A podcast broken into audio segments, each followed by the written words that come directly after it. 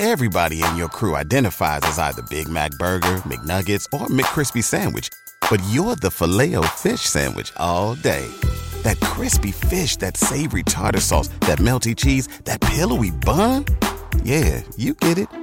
Every time. And if you love the filet of fish, right now you can catch two of the classics you love for just $6. Limited time only. Price and participation may vary. Cannot be combined with any other offer. Single item at regular price. Ba da ba ba ba. When you visit Arizona, time is measured in moments, not minutes.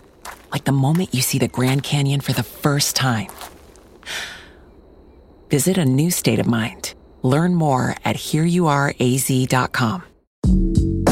阅读、科技、旅行，生活可以很大。对话设计、学习，思考不嫌太多。这里是 iTunes 获奖播客《狗熊有话说》，一听就停不下来的哦。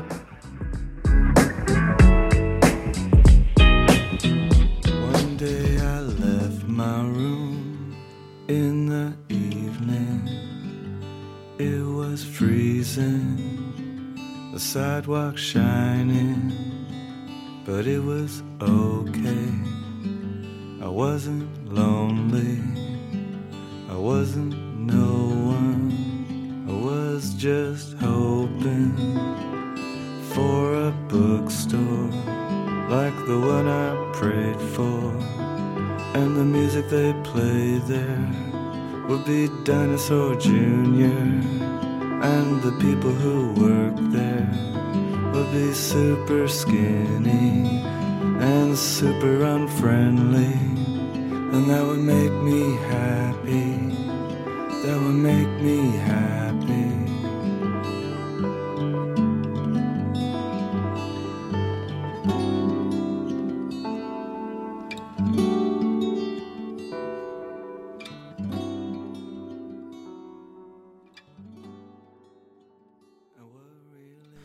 大家好，这里是独立知识型脱口秀《狗熊有话说》Bear Talk，我是大狗熊。现在呢是一年刚刚开始，可能是最好的一个做新年计划的一个时间。那么对于很多朋友来说呢，新年都会有一个愿望，就是在这一年多读一点书，多读一点好书。这个应该应该算是最常出现的一个新年愿望了。嗯，呃，most popular New Year's resolution。嗯，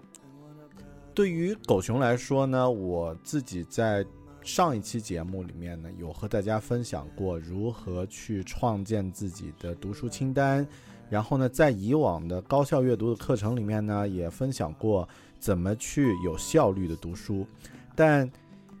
呃，很多呢观点是从我的视视角可能会有一定的这个 blind spot，就是盲区、盲点。那么我的一位呃曾经在《狗熊有话说》节目里面分享过他的啊、故事和经历的朋友，一位嘉宾呢，他是我呃认识的中国朋友里面为数不多的英语超棒的这样一位啊、一位达人。那么他在前几天呢，整理写了一篇自己关于如何高效阅读啊、书籍的技巧。那么涉及到很多关于英文书阅读的技巧，其实我觉得非常的呃有帮助。那么也在我的这个微信的公众号里面呢转发了他的文章。但我觉得光是转发还不过瘾，因为有很多 context。这个前后的一些背景呀，或者关于一些话题一些深入呢，我有一些问题也想听一下他的具体的回答，所以干脆呢就由呃邀请到了啊、这位朋友来和我们分享一下他的阅读心得。那么这位朋友是谁呢？啊，刚刚一直在卖关子啊，这位朋友呢是啊、数字游民部落这个网站的创始人，也是国内数字游民这种生活方式的践行者。啊、，Gerald 张，那么啊、，Gerald 呢，他曾经在我的节目里面聊过他的经历，在这里呢，我简单说一下啊，就他曾经是在啊、非洲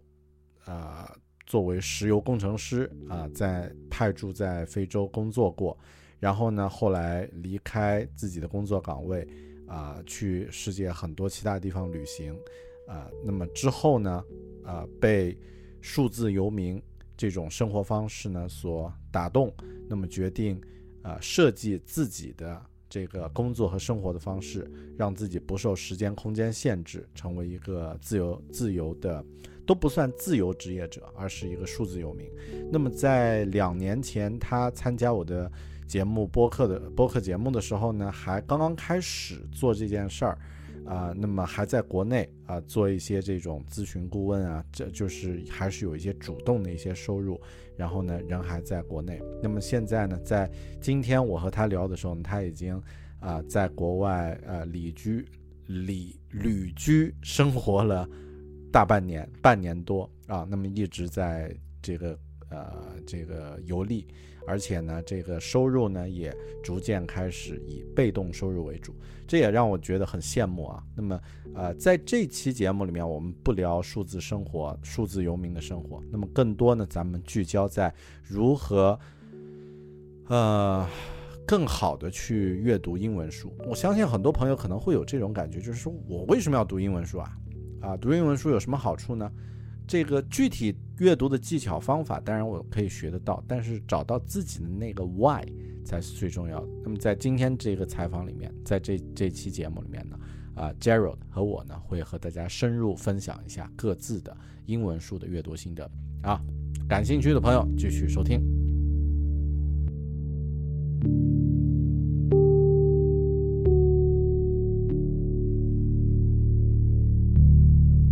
首先我想问第一个问题就是，你觉得为什么哦，就为什么你要阅读英文原版书呢？就读中文书呃不行吗？就这个，这个是很多人会会有这样的一个概念，说我呃知道读英文书很好，但但具体好在哪儿呢？就你能不能用自己的一些经历或故事来呃给我们给我分享一下，给大家分享一下，就你的你在这个这个问题上的一些看法。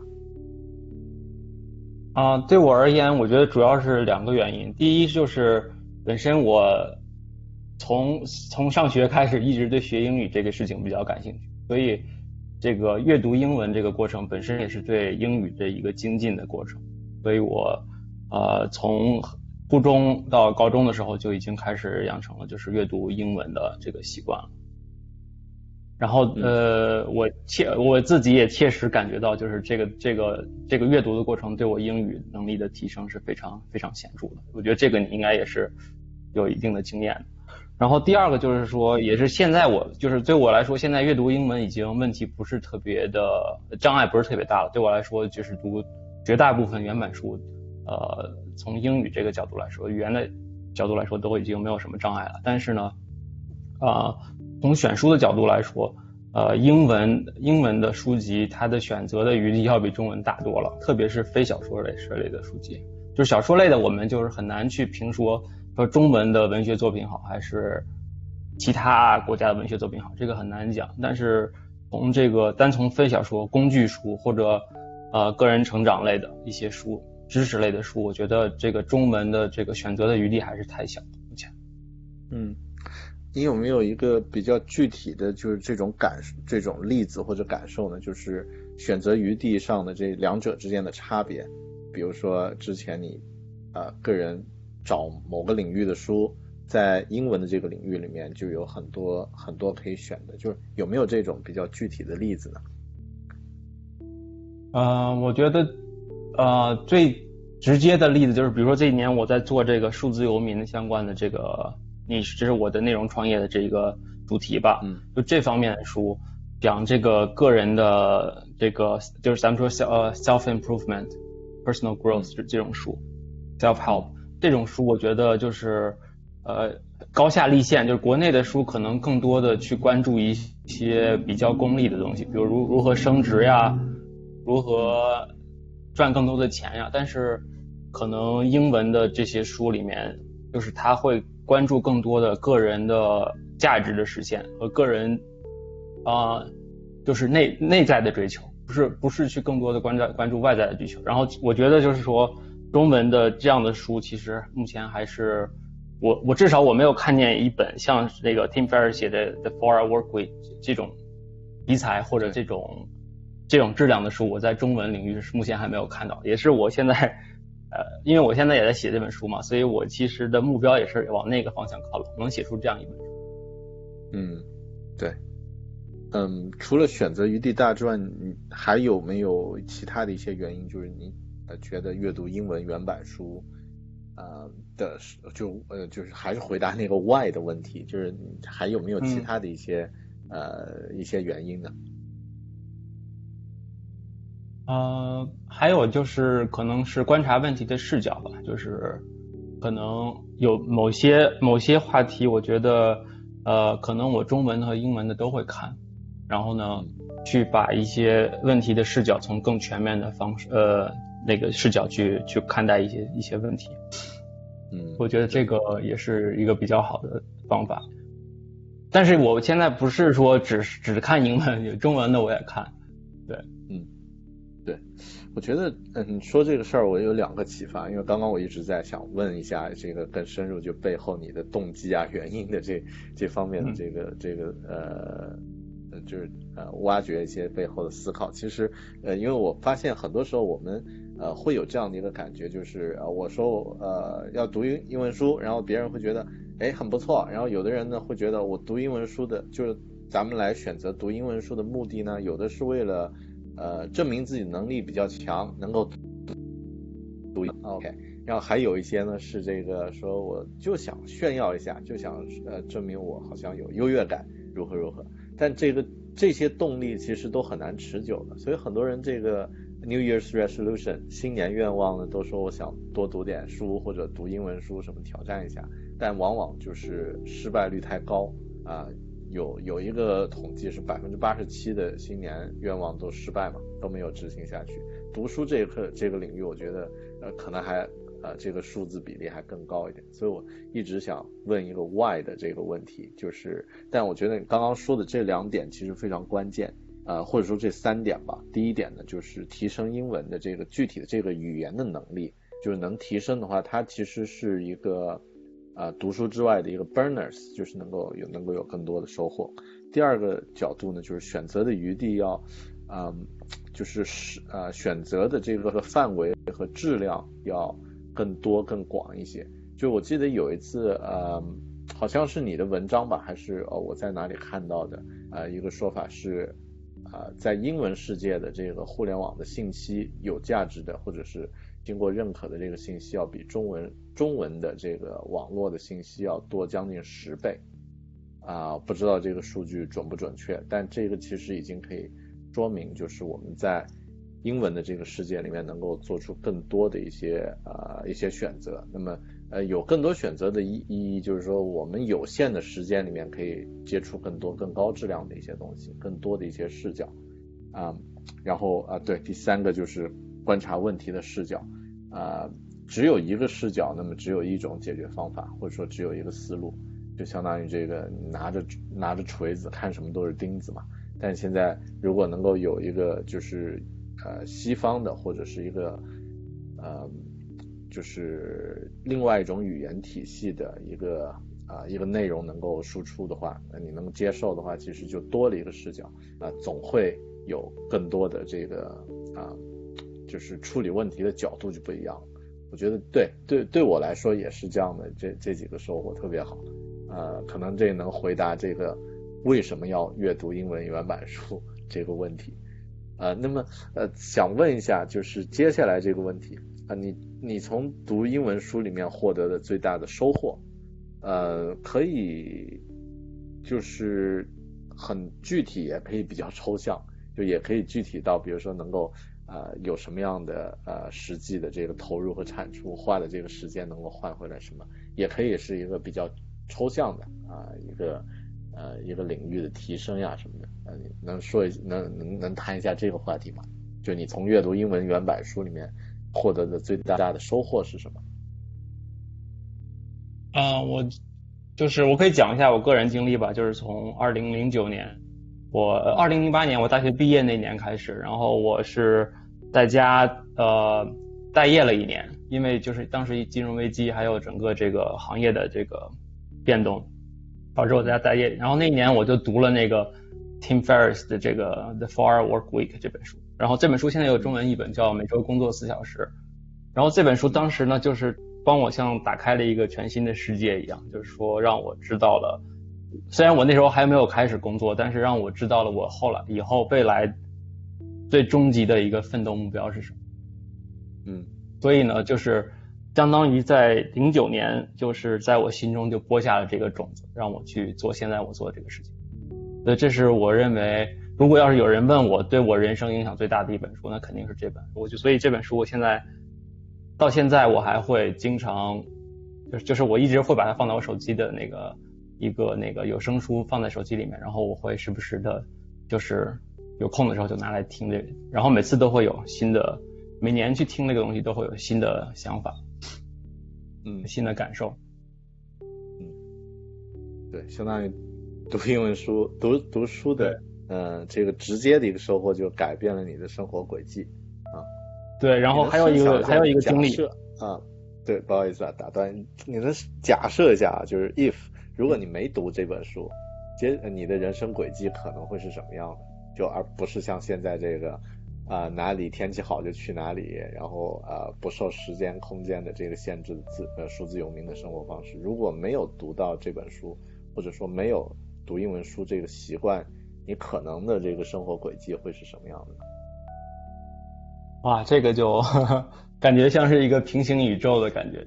可能嗯，就是完全不同的一种人生。觉得人，呃，人这一辈子，即便你再小的一个选择，都可能产生极大的影响。就是比如说你去超市买买饮料，你买百事可乐还是可口可乐这样一个很小的选择，我觉得都可能产生很大的影响。所以我觉得这本书如果我没有读，或者我晚几年读，可能都会。对我的人生产生完全不一样的影响，可能我就是按照那个朝九晚五的那个，呃，那个路线去走了，这个是非常有可能的一件事情。嗯，对，啊，然后刚刚我打断了你的这个，你刚刚是想想呃说什么什么话题？啊，我就是还想再举另外一个例子，就是说，就是这本书大家都很很熟悉了，就是在国内也很畅销，叫那个《人类简史》《未来简史》这个。以色列的这个作者叫赫拉利，嗯，然后呢，我其实赫拉利对我影响最大的一件事情，就是我看完他的书以后，我就突然就是觉得很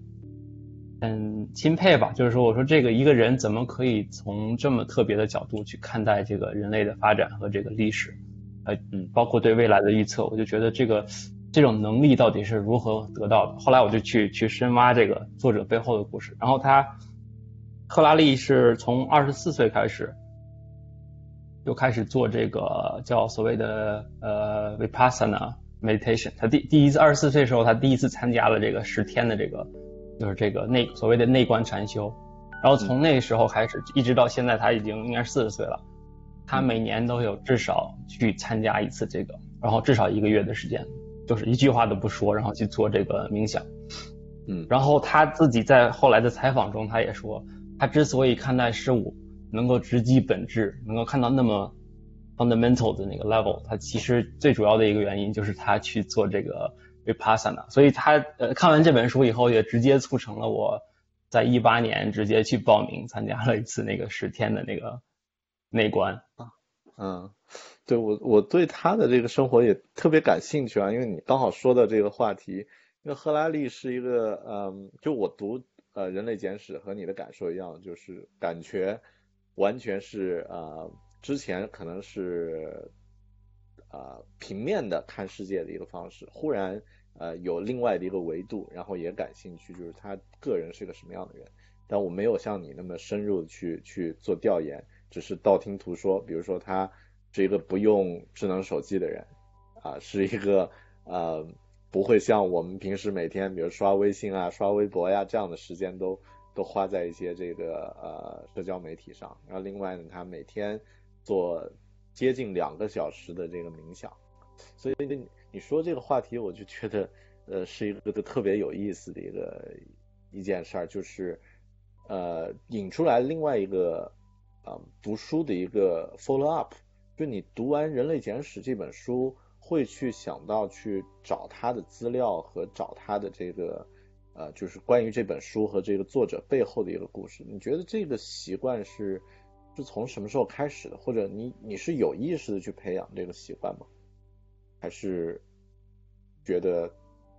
这应该是读书的其中的一个部分，就是啊，是整个阅读体验的一个部分？你是怎么能能和我深入聊一下，就你你背后的这个故事吗？对我可能就是属于，呃，我可能本自己本来就有这么一个习惯，就是比较喜欢 follow up 一些八卦的东西，无论是这个东西到底是不是严肃的东西，所以包包括不光是看书、看电影或者看一些网上的新闻，我都喜欢去那个 Wikipedia，然后去一个一个每个相关的 link 都点开看一遍，所以有时候就直接就是像那个 rabbit hole 一样，直接就陷进去了。所以我很多有的时候经常会。需要控制自己去，但是我觉得也也带来一些好处，就是说会让我呃理解一些问题的时候，可能呃角度更更完整一些。然后包括像赫拉利这个这个，就是说他其实那个书，你如果你去做完这个内观禅修，你再去看这个人类简史，你会发现很多的章节是是跟那个有联系的，所以你就慢慢的就把这个就形成了一个闭环了。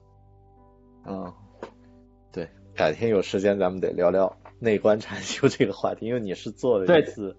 对他为什么要做？每天，对他为什么要每天两个小时？就是因为那个内观禅修最后那个都会告诉你，你回家以后，虽然你在那个地方每天十个小时以上的禅的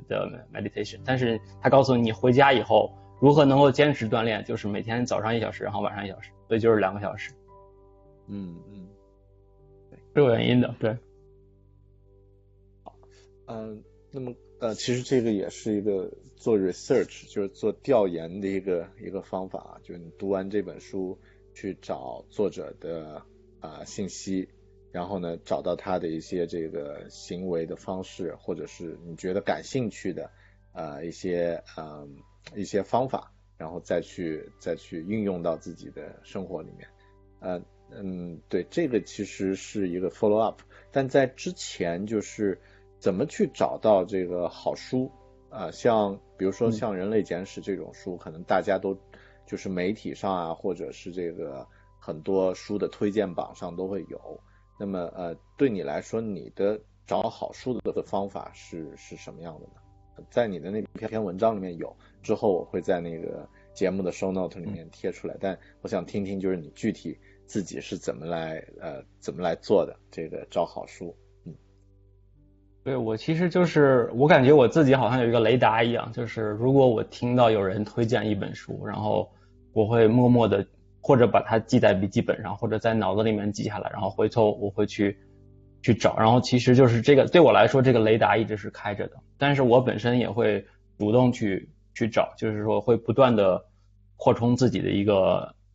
私人图书馆吧。就是我现在相当于在自己的 iPad 上构建了一个私人图书馆。对我来说最重要的。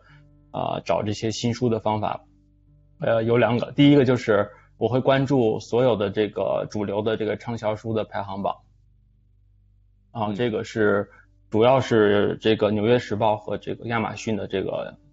销量榜，这两个是我最主要考量的因素。然后亚马逊本身它有一个叫做所谓的呃 monthly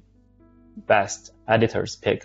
就是每周他们有一个编辑的推荐的榜。然后那个我也会去看，因为有时候有一些就是不是销量不是特别好的书，但是它也也有可能有阅读的价值。嗯，然后呢，这些就主要是新书。如果我关注这几个榜的话，基本上个新出来的书，都凡是有一点 buzz 这样的新书，我都不会漏掉，至少。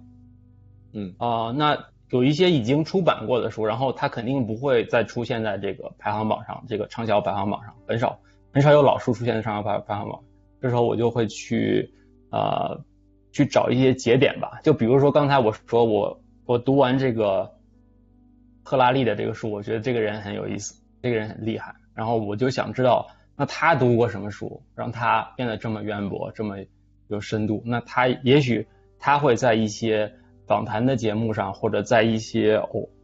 呃采访的过程中，会推荐他读过的一些书。嗯，然后呢，对我来说这就是一个非常好的节点，我会以它为节点作为辐射，然后把他的书单借过来，然后从中再去找一些我认为我会感兴趣的书。嗯，所以基本上就是一个站在巨人肩膀上的过程。对，嗯，对，对，这也是我自己用的一个方法。但我想，呃，有一我比较好奇是关于这个新书，就你觉得新书都值得读吗？就是比如说这个畅销榜上出现这些书。呃，那怎么才怎么来选择？就是因为毕竟每个人阅读的时间和精力有限，肯定都会有一个就是选择的一个过程。但比如说这个畅销榜上有十本或者二十本，每本的介绍都写的好像你必须读，你不得不读，然后故事都啊就是引人入胜什么的，然后这个非虚构类的也是能够改变你的生活如何如何。但你你怎么去做这种选择的？呃，我觉得有两个步骤，我一般会做的就是去判断这个书我到底要不要买，或者要不要真的去打开去花时间去读。第一个就是亚马逊的那个，你去搜这个书的时候，亚马逊的那个每一个图书的封面上上面有一个叫图标叫 Look Inside，你点点开这个 Look Inside 的时候，它会给你显示一些试读的章节，包括完整的目录你都可以看得到。所以这个书无论它封面写的多么。炫酷，然后它里面的各种推荐的语写的多么好，然后你就说你一看这个目录，你就知道这个书是不是适合你了嗯，或者看一下前面几章试读的章节，你就能知道这个书你要不要去买，或者要不要继续读下去。然后还有一点就是说，呃，很多读者呃很多作者在这个书的新书发布之前，或者刚刚发布的这个这段时间，他会频繁的去参加。各大媒体的这个，特别是播客，现在很多播客节目，他会去进行这个新书的推荐。嗯，然后呢，我我一般会，如果我对这个书感兴趣，或者对这个作者本人感兴趣，我会去听他去讲。因为这个讲的过程中，基本上他会把这个书里面最核心的东西用自己的话去总结一下，然后说一下。然后这个过程中，其实我也会做一个判断，我要不要去看这个书，或者我听这个他介绍已经足够了。嗯，对，这个是一个很棒的技巧。嗯，甚至有些时候我读完一本书的时候，想复盘的时候，也会用这个方法，就是再去找这个他做的一些访谈，然后再去听他本人去再解读一下这个书。嗯嗯，有你经常听的这种呃访谈类的，就是作者访谈类的这个播客吗？或者是你一般是在什么渠道会听到这些内容？嗯，我一我现在呃不呃固定听的播客其实比较少，呃，然后呢，如果我有这样的需求的话，我会直接去那个谷歌的那个博客，或者去有一个网站叫 Listen Note，就是专门就是一个类似一个播客的所有播客的一个聚合引擎，然后你可以搜这个单集的标题的，嗯，所以我会直接搜这个作者的名字或者这个书的名字。然后，呃，如果我就会根据这个时长或者它这个点击率吧，我会去做一个判断，去听哪一个。嗯，点击率也是，点击率也是可以在这个 Listen Note 呃里面可以看得到，就相当于呃，假设比如你受人类监视，会有相关的播客会跳出来，然后你可以做一个选择，就是有作者接受访谈的，可以去听一下，呃。对，呃，我我的理解是不是这样的？就是是不是是不是正确的？对，它就是相当于一个播客的所有的单集的搜索引擎，所以你搜到的不光是这个播客，这个大呃大的这个 channel，然后你搜到其实每一个单集，只要被这个关键字检索到，都可以找到这个这个单集的博客。嗯，对，这个选择的范围就大多了。嗯，明白。对，这是一个非常棒的一个技巧，因为可以。啊，一般一期播客再长也就一个多小时，但呃，往往就是你通过这样的一个时间投投入的话，就可以已经可以判断这本书是否要在 follow up 要去要去深入的去去细读，或者听这个节目已经能够啊对这本书有一个比较概括的一个全面的一个认知认识，那么也就够了。其实我觉得。就我个人的感觉啊，其实新书的话，很多节目或者说很多这种新书呢，呃，你不用从头到尾的去读完，就只用去有一个对它有一个概括性的一个了解。但是如果这本书反过来就是在很多领域或者是很多地方被一些你关注的人或者是这个呃你你认可的一些渠道反复的提起的话，那么也许值得去去读一读。因为我自己的一个例子是，啊，有一本书在我今年的一个带读计划上，叫做呃 Extreme Leadership，极端应该翻译成极端领导力，或者是啊 Ownership，Extreme Ownership 还是 Leadership 啊，Yeah，呃，作者呢是一个前呃美国的海军陆战队的一个教官，然后自己去打过仗。呃，带过兵，然后后面呢就转行回呃，就是呃复员了以后吧，就是呃这个呃退伍了以后呢，就成为一个啊商业咨询顾问，然后他也做播客，叫 Jacko Willick。那么有很多的这个呃，之前我是在呃这个书版上有看到这本书，但没有太在意。后面在很多其他的一些播客节目或者是呃其他人写的书里面。就是都会引用到，或者是会会提到他的这个一些一些观点，然后一些呃方法，然后也会介绍到他这这本书和他这个人，然后我就觉得挺感兴趣的，就就会把这个内容 follow up 作为我的一个今年的一个带读清单。所以我觉得对于一些这个新书的话呢，可以先用呃 j e r 你你的这个方式啊，就是这个搜寻相关的一些这个。文章也好，播客节目也好，先对它有一个基本的了解，相当于在在花自己的这个时间，因为读一本书怎么也是好几个小时的这个时间，甚至还会更长。那么在花这个时间之前，先有一个判断，呃，那么可能是一个比较好的一个策略，对，特别好。嗯，对，读老书的话也是，其实我我不知道你的感觉如何，我个人感觉好像老书的。价值就是从老老的这个书里面获得的一些价值和收获，要比读那个一些当年刚刚出的一些书的价值收获的要高。你你是怎么看的？我觉得老如果还能，就是如果一本书出版了好多年以后还能现在获得我们的注意力，那说明他们是是被大浪淘沙然后剩下来的一些精品的东西。所以这个它的是一本优秀作品的概率就会比新书会会大很多。嗯嗯，所以我觉得这是我们肯定是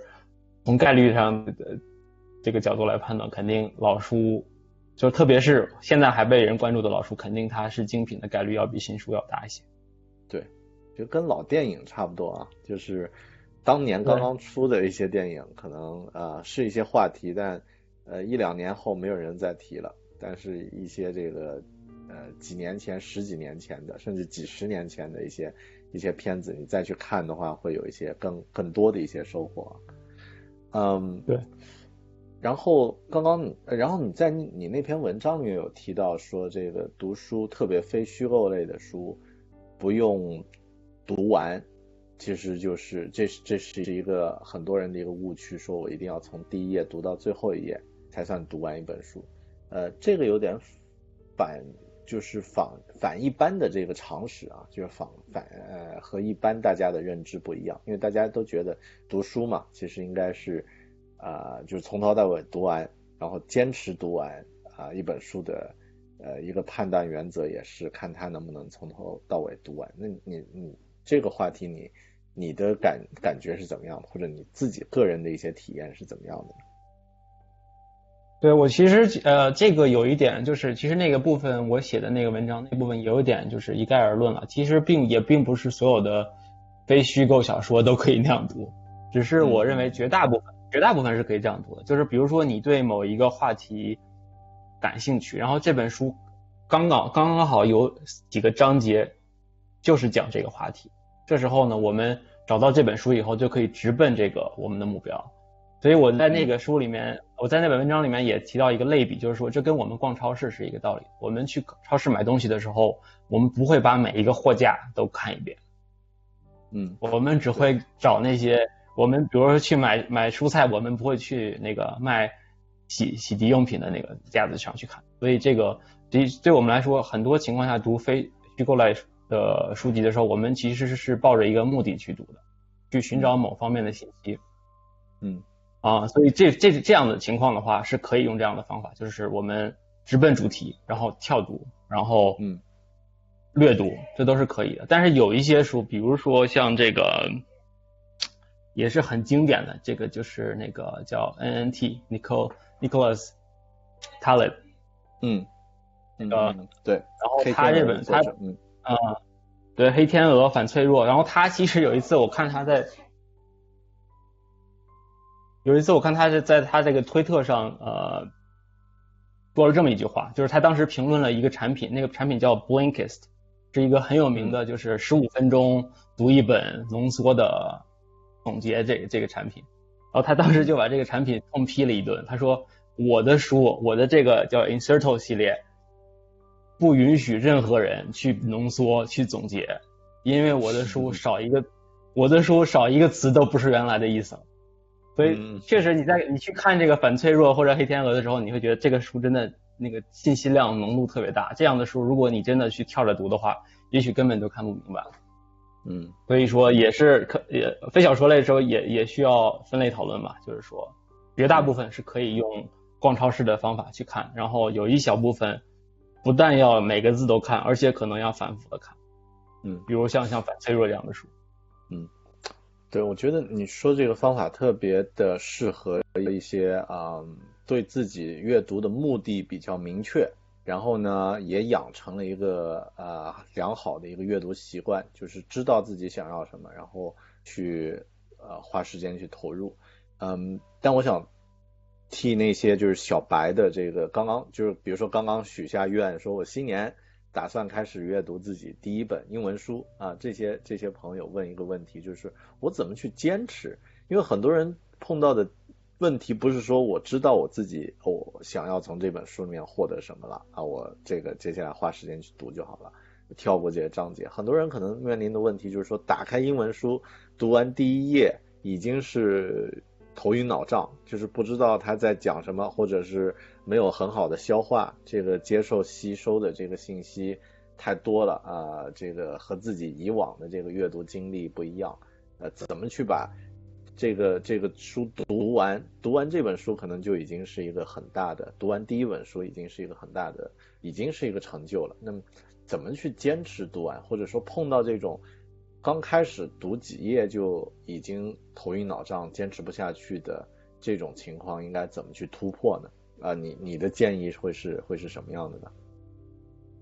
嗯，其实我在那个文章里面也有讲这个问题嘛，就是说如果遇到这样的问题，要学会果断放弃。就是说很多情况下我们会读一些别人都说好的书，或者别人都说有价值的，以它作为这个目标，然后我们也期待就是说读完这个书以后会获得某方面的提升呀，或者获得一些知识上的一些改改变。但是呢，恰巧这本书就是。比如说跟你的这个本身的这些观点是有矛盾的，或者本身这个书像，比如像像反脆弱这种书，如果你去读英文版，如果英文阅读水平不过关的话，我觉得是非常难的这个书。所以别人都说反脆弱这本书好，然后你去，如果英文不是特别过关的人去读这本书，就会很有很强的挫败感。这时候我就觉得会可以果断放弃这本书，不是还会过五年以后还会在那儿。那本书不会消失，你可以完全可以等你英文的水平到达这个层级以后再去再去看它，所以一定要找匹配自己能力的书，然后其次就是要找，一定要找到那种在特别是在培养习惯的时候，呃，这个过程中一定要找那种你拿起来就放不下的书。其实每个人都有这样的书存在。嗯，呃，具体怎么去怎么去找这个呃适合自己的书呢？这个其实很就就特别难的一个一一件很简单，就是说你你觉得你看去了这本书，那这时候你就其实就是一一个信号，告诉你你该换书了，换一本。嗯，因为那个 Noel Ravikant 那个有一个推特就我在那个文章里面聊，就是他 read what you love until you love to read，这个这个我其实非常赞同的，因为现在当代人真的别说读读书了，读一篇稍微长一点的微信文章都读不完。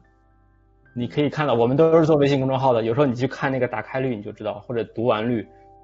呃，其实文章越长，读完率越低。所以我觉得，真的去培养这个习惯真的是非常重要。所以一开始，就算你是不是去读什么工具类的，或者说是，呃，就是那种非小说类，你就去读一个小说，我觉得都比较好，就是一定要引人入胜那种。你一读完就把你抓住，然后你根本就就放不开，你你一定就是连你觉都睡不着，一定要知道后面发生了这样的书，一定一定是首选这样的书。对，这点我其实自己的感受啊，因为我问问这个问题呢，其实很多朋友会问到就是怎么去选书，然后这个好像呃问这个问题的潜台词就是说是似乎这个书的选择是有限的，然后呃。我们必须在这个里面去坚持把自己选定的那个书读完。其实就像刚刚一开始，呃，Jerry 我们聊到那个话题，就是读英文书的选择余地要更大，更呃，就是能够给你选择的这个书要远远的大于我们能够花在读书上的这个时间，所以就可以去可以去放开去选。对我特别认同你说的这个。就是有一些书可能是大家都在说，你不去读，感觉自己好像 out，就感觉自己在这个领域这本就是所有的人都在说的，都在议论的，那么你应该去学习。那么有的人呢，可能啊，就是现在有很多类似像 Blink 啊 Blinkist 这种啊这种模式的这个啊这个快速讲书的服啊服务方式啊，像国内我们也很熟啊。像得到呀，或者是其他的一些这个读书类的这种，嗯，这种拆书的这种这种啊知识付费的啊内容和节目。那么其实很多人可能听一个概概念啊，就是听一个对这本书的一个粗略的一个判断，就觉得自己知道了，已经了解了。但呃，那么这是一种可能算是一种解决方案，就是说你可以去啊读一。关于这本书的一个简简述，但另外的就是，如果真的要花时间去深入去去读一本书的话，是相当费时间的。如果读到一半觉得不好，或者刚开头觉得不好，那么就可以换。因为有的时候我觉得这个不好呢，它并不代表说这本书不好，或者是你的能力不好，那么更多就是你们不 match，就是这个呃书的这个理念，可能在你现在的这个这个。呃，这个范围，或者是这个能力的这个范围，或者是生活的这个范围呢，不太适用，那么就换到另外的一个更适用的就行了。所以会有这样的一个匹配的这个过程。我自己其实也有读一些这个，嗯，就公认的，比如说大家都觉得啊，这个领域应该去读的一些书，我读的开头那么几页或者啊刚开始就觉得有点不对劲儿啊，那么后面就。就停下来就换就行了，不会说一定要把这个东西坚持到底。那么这个其实是啊，是对于内容上的一个选择的一个一个技巧。但对于自己阅读的这个训练的这种能力，或者说你你阅读的这个态度，这一点是需要去坚持的，就是可能需要需要去突破自己的一些这个呃舒适区，呃自己一直是习惯是阅读中文的，或者一直是阅读某一个领域的。那么可以试着去突破一下，就这个是需要去坚持。但具体的书的内容，那么你可以去呃，就是呃，根据自己的内心去去选。对，嗯，对。我想，因为时间咱们有限啊，就我不想占用你太多时间，我再问两个话题，呃，两个问题吧。就是一个一个问题是关于书的这个消化和理解的，因为我。看你在那个文章里面讲了一些很具体的一些，呃，一些很有价值的一些技巧啊，包括这个三个 S 的这个方法呀等等，你能和你分呃，你能和呃和和大家分享一下，就是你自己的一些这个呃 tips，就是怎么去消化理解英文书的这个内容，成为自己的一个知识的，你你是怎么去做的呢？嗯，对，就是其实这个地方需要提到一个，就是我在推特上看到的这个大家经常转发的叫呃费曼原则，就是基于这个诺贝尔奖获得者理查德费曼的这个他的一个学习任何技能或者知识的一个四部曲吧。他说先去学，学完了以后去给一个五岁的小孩去讲。然后讲讲的过程中，你发现哪些地方讲不通，或者他听不明白，或者你自己也讲说不明白的时候，那你回去 review，然后再去尝试去讲。所以这就是构成了一个所谓的所谓的费曼原则。其实从读书的角度来说，就是啊输出啊倒逼输入。有的时候你你真的想把这本书，呃，变为自己的脑中的一个知识、一个经验的话，最好的方法就是写一篇 summary，去自己去尝试把这本书里面的中心思想总结，然后分分享出来，给别人听，然后看看能不能打动别人，至少或者至少，呃，最后说服别人也去看这本书。我觉得这个是很重要的一个过程。所以现在，呃，所以从去年开始，我也在我的那个知识星球里面专门开了一个读书的专栏，就是我把一些跟这个生活方式设计有关的一些英文原版书，我会做一个这样的一个分享。嗯，然后我刚才就是说，呃，我在那个文章里面也提到了一个一个人叫 Tiago Forte，这个这个人是去年我在呃约这个。我在学习这个 Final Cut Pro 的时候，找到了一个 YouTuber，然后他推荐的这个人，这个人就是他现在在这个整个 Twitter 上面也比较有影响力吧，就是从从这个个人知识管理 GTD 这个方面，然后他提出了一个理论叫做 Building a Second Brain，就是创建第二个大脑。其实他这个其实他这个理论，如果大家看过那个 David Allen 的那个 Getting Things Done 的话，GTD。其实可以看出来，它是一个进化的版本。其实它的它的理论还是就是说，所有的我们的一些知识，就是人的大脑其实是并不是适合长期存储信息的一个容器，因为我们人本来就不是 就是健忘，而且我们会死，死了以后所有东西跟着我们就死了。所以它的它的一个主旨就是说，我们需要用一个外部的系统来做一个第二大脑。所以呢，读书也是一样的，就是说我们在读一遍书，如果我们只是读完了，然后就什么也不做的话，这时候我们其实获得的收获是非常有限的。这时候我们其实只加一步都会比什么都不做强，就是我们把自己觉得好好的部分 highlight 一下，只做这一步，都是一个非常大的进步。而如果你能把这个 highlight 再总结，用自己的话再总结，然后再写成一篇 summary 的话，那就是更棒。所以这就是他提出这个理论叫 progressive，呃 summarization，就是渐进式的这个总结。所以我现在也是在把他的这个理论融合到我这个读书的这个呃整个这个流程中。一些特别有价值的书，我会尝试首先做 highlight，然后再写成一个书评的形式，中心思想总结的形式，然后放到我的那个专栏里面。嗯，然后我就我就会觉得，其实这样的书，这些书，凡是做过总结的书，其实对我来讲收获是最大的。嗯，对，这这是嗯一个特别特别呃必须的一个一个嗯一个步骤，就是读完书以后一定要给自己，嗯，不说是给自己吧，就是说啊，你对这本书读完了以后有什么收获，把它能够复述。啊，像刚刚说的这个费曼的这个方法，和别人讲一遍。那么讲的过程中，你发现你都说不清楚的话，那么说明呃这本书阅读的这个过程中，可能有些问题还没搞清楚。那么值得应该再去再去看一看。我自己读之前读那个 Principle，就是啊 Principles 那那本书的时候，就原则 Redalio 的啊这个讲啊经济学和这个。呃，就是呃个人管理和呃公司理念的一些呃一些原则的一些书，其实就就发现最后我想去去总结的时候，发现 自己完全没有读懂，虽然花了很多时间去去读，那么呃就是这个过程其实是非常有必要的。然后呃我们现代人有一个特点，就是说比较呃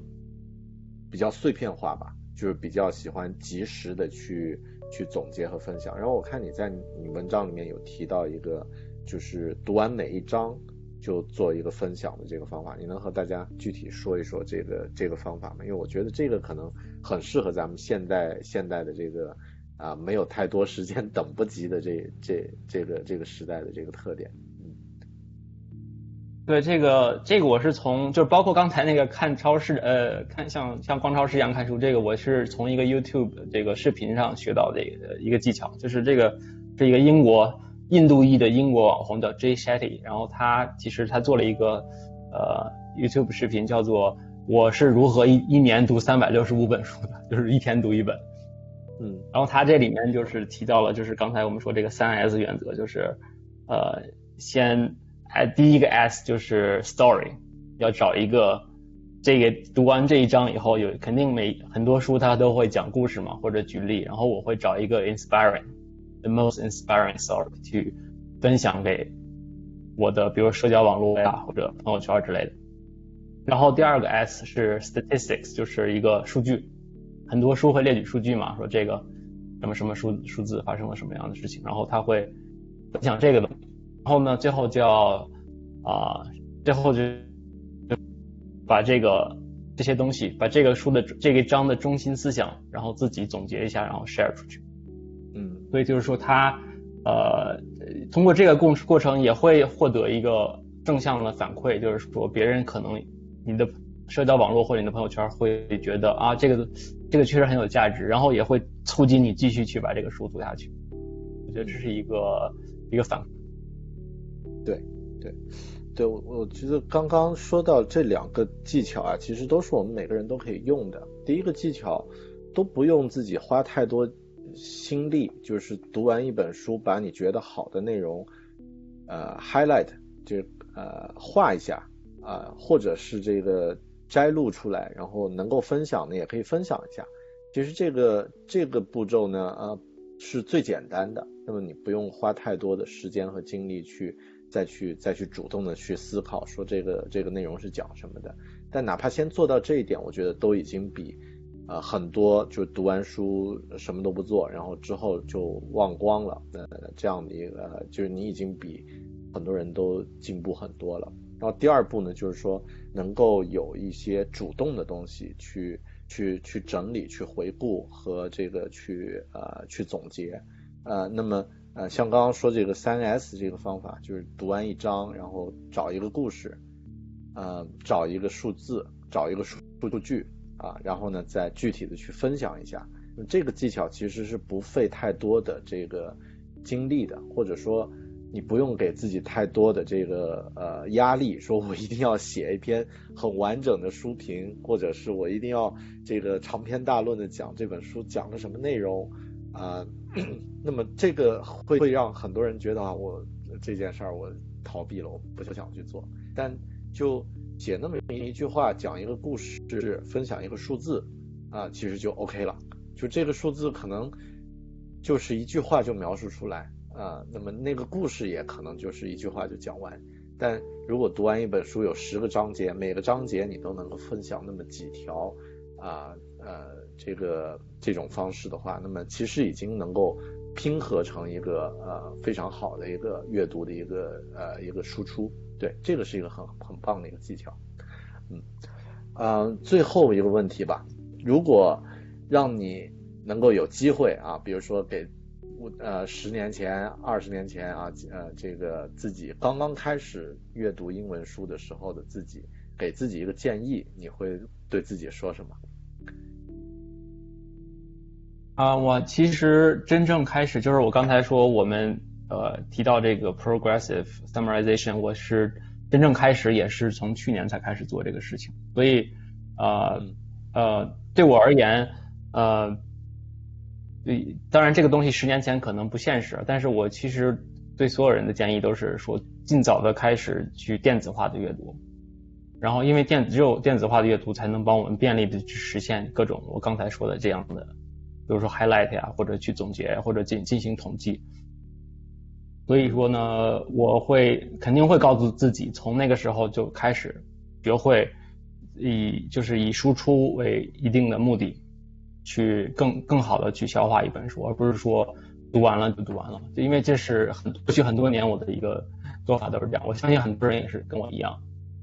所以我我从去年开始去。真正开始实践这个 Tiago Forte 这个方法以后，发我觉得我读书的这个收获比以前要大很多。嗯，对，Progressive Summarization 是吧？可以是，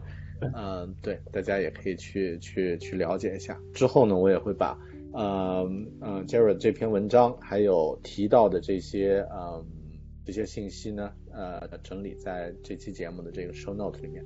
呃，最后一个 burners 的问题，因为呃呃，很多朋友可能会对你的数字游民的生活呀，和你的这个呃阅读的经历感兴趣，呃，可以通过什么方式找到你呢？还有或者是和你联系呢？有没有一些啊？现在在全网任何一个地方搜索数字数字游民都可以找到我。啊，对，这个是已经呃 SEO 建设非常成功了，个人的 marketing 已经非常成功了。对，嗯，好，好，谢谢 Jared 啊，谢谢。呃，你有没有什么其他你想呃聊的，或者是想要讨论的一些呃关于阅读英文书的一些话题啊问题呢？啊，还想推荐一个呃小工具吧，就是说，呃，这个工具的作者也在我的那个微信群里面，他做这个工具叫做 Clip，就是可以帮助你把自己的这个 Kindle 上的 Notes，还有 iPad、iBooks，就是苹果那个 Apple Books 上的 Notes 都可以同步到你的电脑上，就是 Mac 上面。这样的话，对于后期的这个整理，因为它本身的呃，我 Kindle 我现在不用了，但是。呃，那个 Apple Books 那个导出的那个用直接用 email 导出那个是很乱的 notes，它这个会直接会帮你生成一个没有去掉一些那个 attributes，然后可以用 Markdown 来复制和粘贴的一个一个工具，我觉得非常对我来说现在是我的这个读书流程必不可少的一个工具，所以我可以推荐给大家，叫 Clip K L I B，嗯。好，对这个工具，呃，作者好像叫 Jason，我也应该有对。有有在微信、微博上有互动过，对，很棒的一个工具啊，对我我也曾经用过，和大家推荐啊，Clip，嗯，OK，行，那今天咱们就先聊到这里啊，Jared，非常感谢，那个之后之后的话，咱们再找时间，就是再深入的去聊一聊你的就其他的一些感兴趣的一些话题。